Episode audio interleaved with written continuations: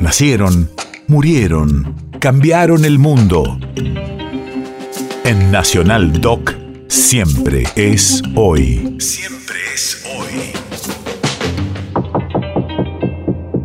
11 de marzo, 1871.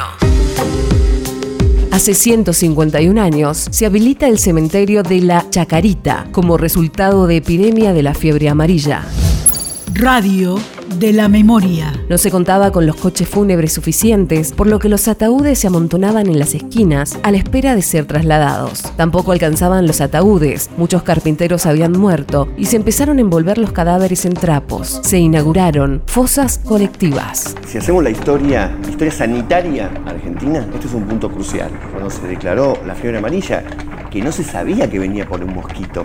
Las teorías de ese momento decían que era por medio de unos miasmas, una especie de humos. Estaban totalmente indefensos para defenderse. 8% de la población terminó muriendo en ese verano. En realidad lo que hizo que bajara la mortandad fue la llegada del frío. Y se lo trató de tapar al principio, porque se venía el carnaval. Y entonces las primeras declaraciones de que se viene una tragedia no salía por ningún lado.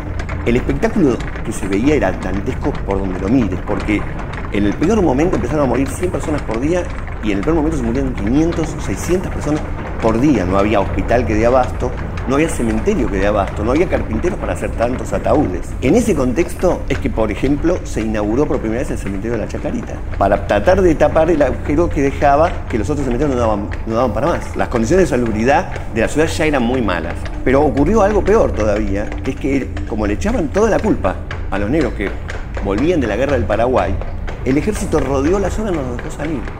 Y en, esa, en ese rodear del ejército no se les permitió salir ni se les dio atención médica.